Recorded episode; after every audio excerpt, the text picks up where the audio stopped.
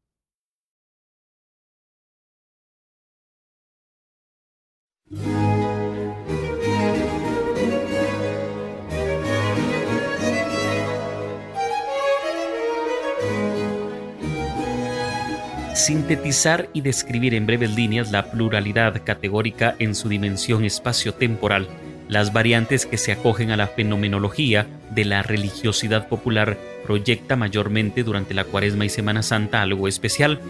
Resulta una tarea improba, ya que son eh, dispares de realidades e interpretaciones percibidas.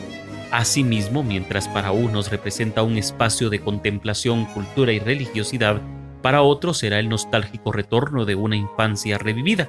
Para muchos, el regreso a la tierra y a los ancestros de una niñez recuperada. Para los devotos y penitentes se convierte en el tiempo de cumplir con las antiguas tradiciones y manifestaciones con estas muestras de esa piedad inculcada en casa y que es la que perdura, prolonga y mantiene la tradición no resultan ajenos aspectos emparentados con el eterno y retorno al atractivo representativo por una pasión humana encarnada en Cristo. Por ello, la Semana Santa representa el sacramento de los alejados, ya que la estadística de Jesucristo resulta para los humanos un tanto extraña e inclusa, ajena y escasamente racional. Al rozar lo extravagante, aunque sea y constituye la predilecta y referencial vida de Él,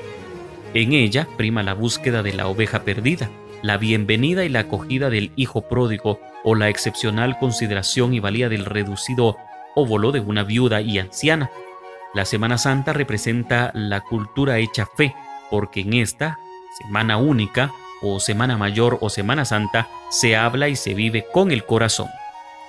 Considerando lo anterior, el organizar una actividad de contemplación y veneración en torno a una imagen de pasión en el tiempo ordinario, como mencionamos con anterioridad, traería consigo muchas situaciones que sería la base fundamental de lo que se constituiría como la semilla de muchas otras actividades similares que nacerían a incentivo de diferentes directivos en igual cantidad de hermandades y asociaciones en toda Guatemala, que vieron cómo se forjó una nueva tradición en la cuna de ancestrales devociones y centenarias muestras de piedad popular que hasta aquel noviembre de 1949 se reducían a muestras públicas durante los días de la Cuaresma y Semana Santa, y durante los días previos y posteriores las diarias romerías a templos y ermitas para contemplar a la imagen venerada. Muchos tomarían a partir de aquel noviembre la tradición y penitencias de visitar en esa especial fecha cada año al sepultado de la Escuela de Cristo.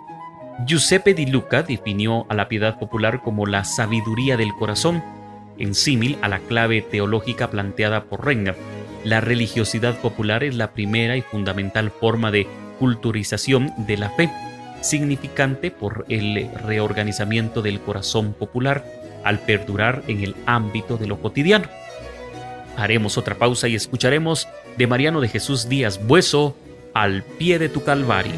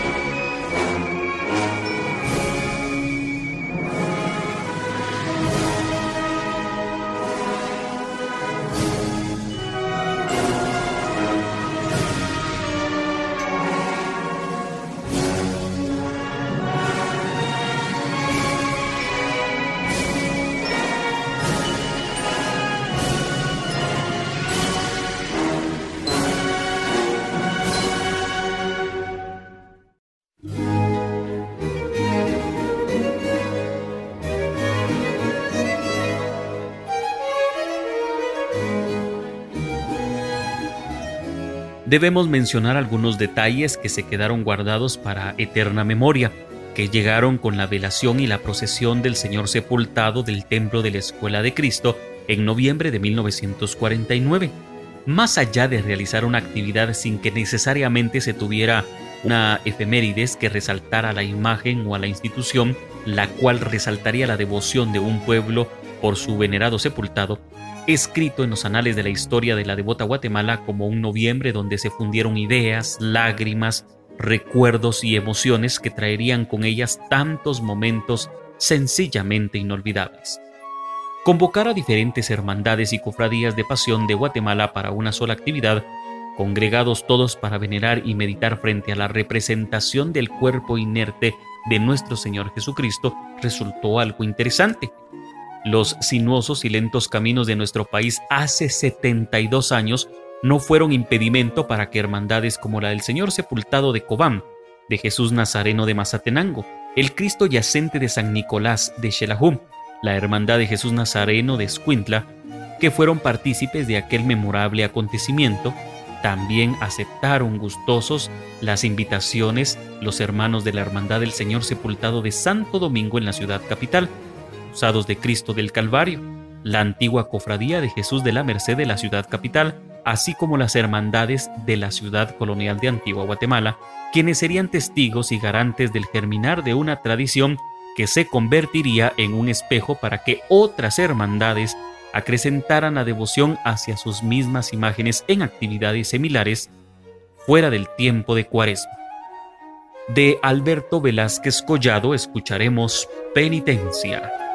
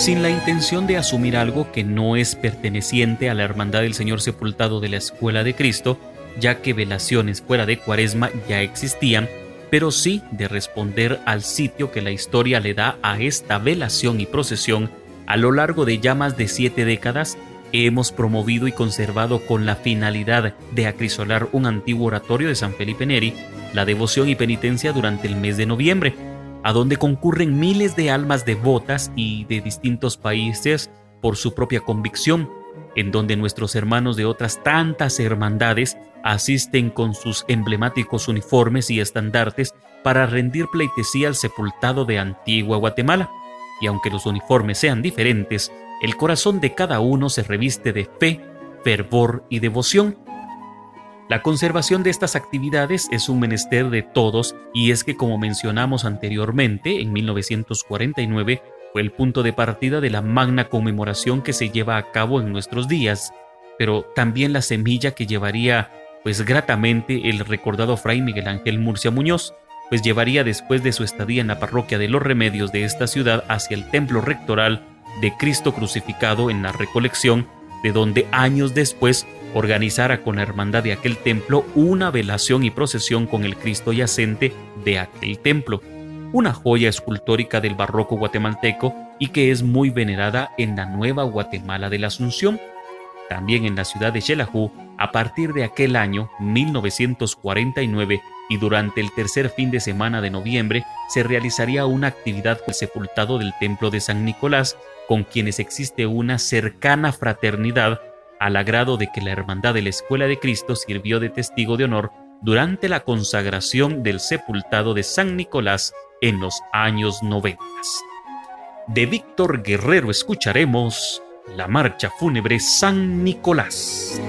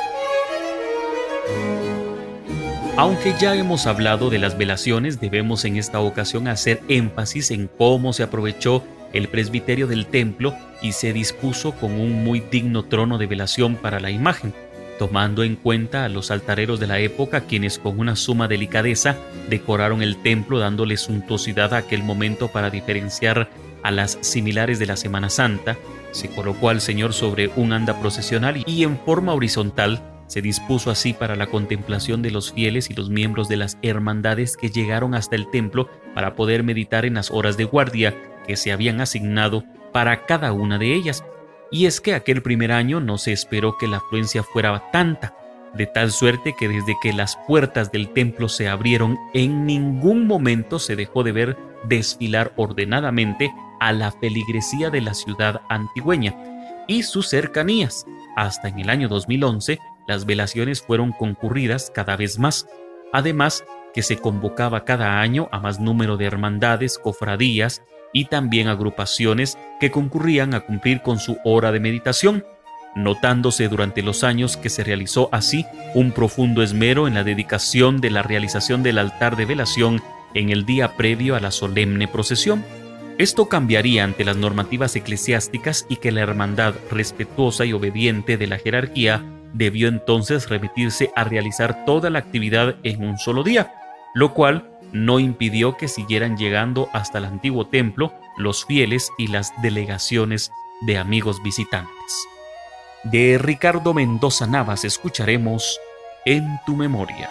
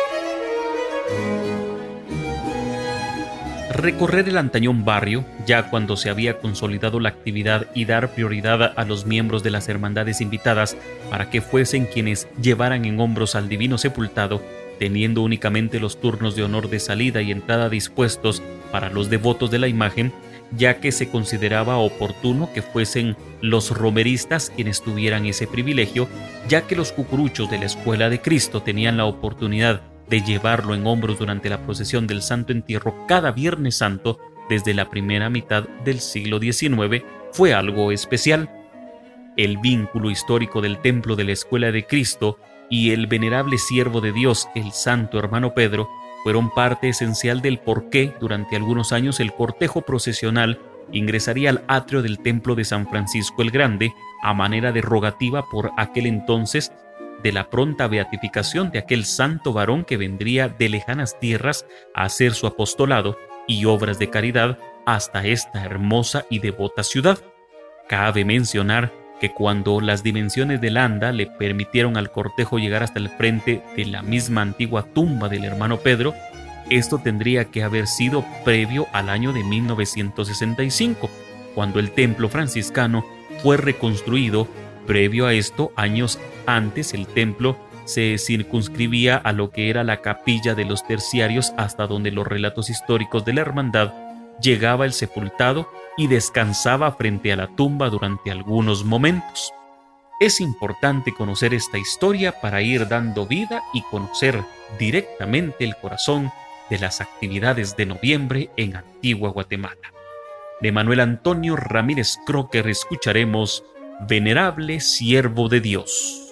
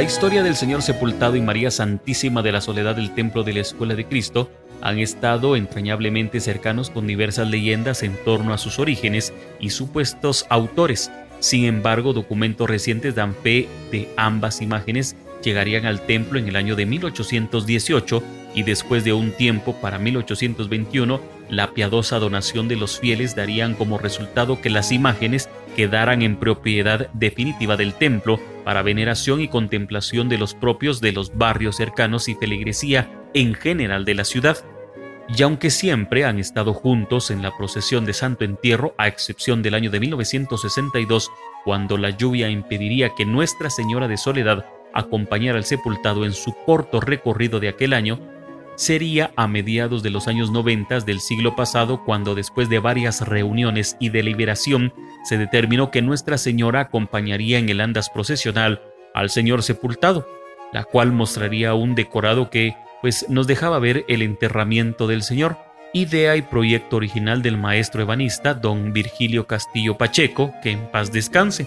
Se despojó de sus atributos iconográficos y se le atibió con colores propios de la iconografía de Nuestra Señora de los Dolores, siendo contrastante para todos los devotos y fieles, ya que por un lado fue emotivo ver a Nuestra Señora con el Señor sepultado sobre el mismo mueble procesional y en la representación del momento donde la Madre de Jesucristo llevó hasta el sepulcro al inerte cuerpo de su Hijo.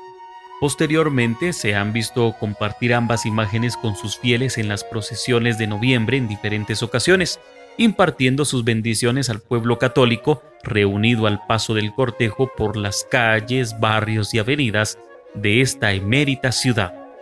De Emanuel Matías Medio escucharemos Madre del Amor y de la Paz.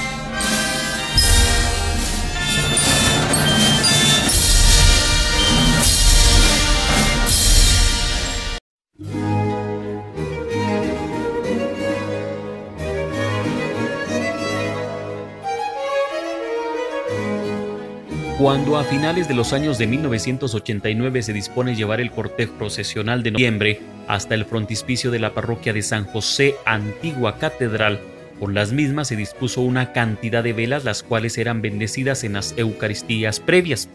Estas fueron donadas por fervientes devotos del Señor Sepultado y María Santísima de la Soledad. Juan 8:12 nos dice, Yo soy la luz del mundo, el que me siga no caminará en la oscuridad, sino que tendrá la luz de la vida. En la antigüedad las velas iluminaban los sepulcros de los mártires. Existen pruebas de que se encendían velas o lámparas de aceite en las tumbas de los santos y mártires desde el año 200. La luz representa nuestras oraciones ofrecidas en la fe que se convierten en la luz de Dios. Con la luz de la fe suplicamos a nuestro Señor por nuestras plegarias o un santo para que recen por nosotros. Otra palabra que se utiliza para referirse a este tipo de velas es votiva o proviene del latín votum, que significa promesa, compromiso o simplemente plegaria. Refuerza la idea de que las velas representan nuestra oración ante Dios.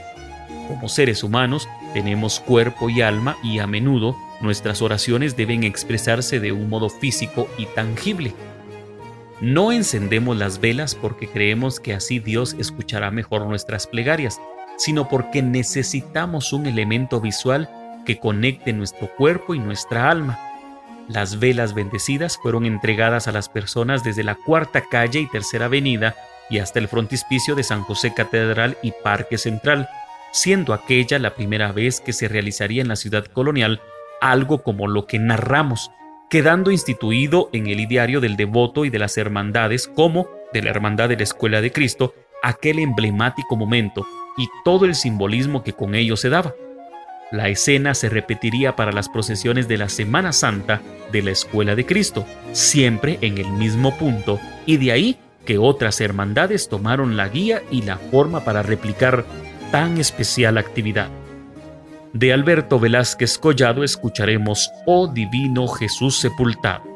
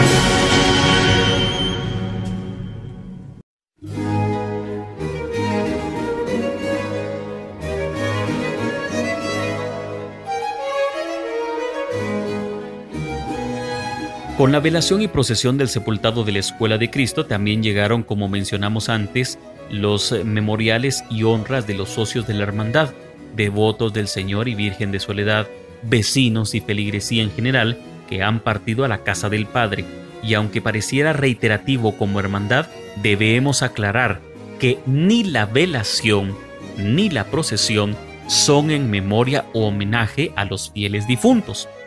Los memoriales a nuestros hermanos que descansan en paz de Dios fueron y siguen siendo actividades litúrgicas como Eucaristías, novenarios, ofrendas florales, que en la mayoría de ocasiones son parte del decorado de las procesiones a manera simbólica de la presencia de quienes fueron predecesores en esta devoción y tradición,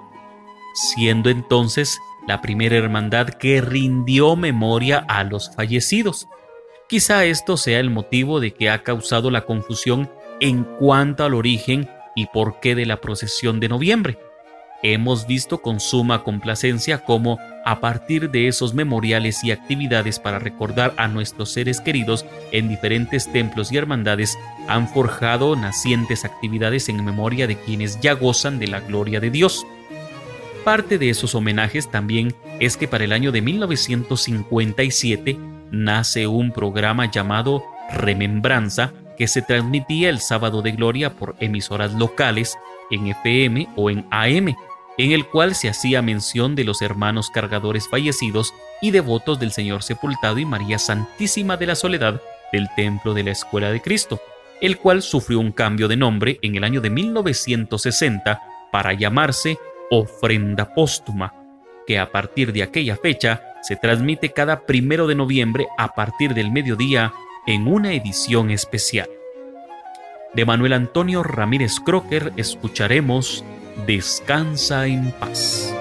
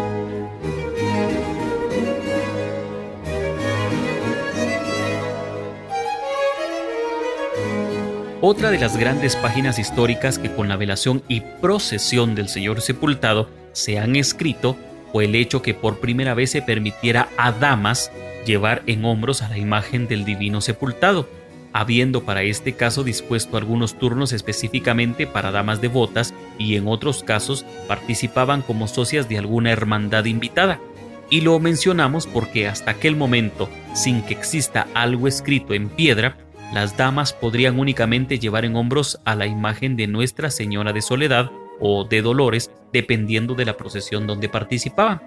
Sobre este tema existen abundantes situaciones como las de muchas niñas vestidas por sus padres con trajes, con telares o túnicas para que les puedan acompañar durante los cortejos. Otros donde son las mismas damas quienes se revisten de cucuruchos para llevar en hombros al Nazareno o sepultado o Cristo de su devoción, como también algunas procesiones de cuaresma, especialmente de las aldeas de la ciudad, pues ya en altas horas de la noche cuando retornan a sus templos, los cucuruchos no son tantos como al mediodía o tarde y los vecinos, fieles y acompañantes, hombres y mujeres, prestan sus hombros para poder continuar con los cortejos a su solemne paso hasta volver a donde inició su estación.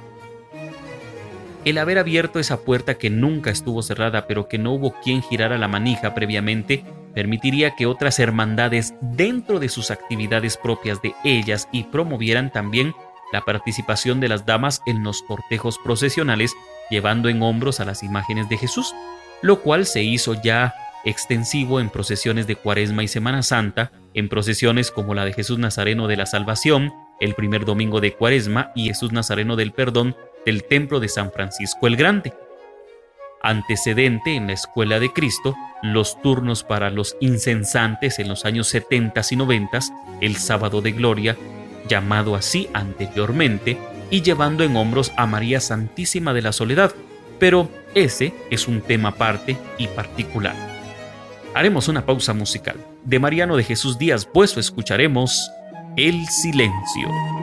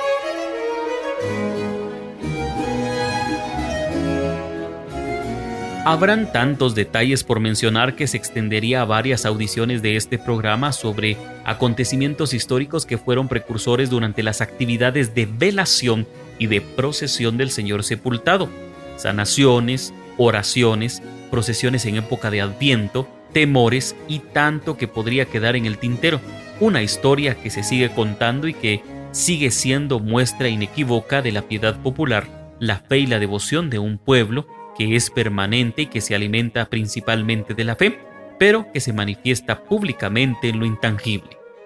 Agradecemos a cada uno de ustedes el estar pendientes de estos programas que se transmiten con amor y con alegría para que la fe aumente no solamente en las imágenes, sino en una iglesia viva. Gracias por acompañarnos en esta ocasión. Les invitamos a estar atentos de las actividades presenciales y virtuales que se llevarán a cabo en cada una de las fechas especiales en la Escuela de Cristo.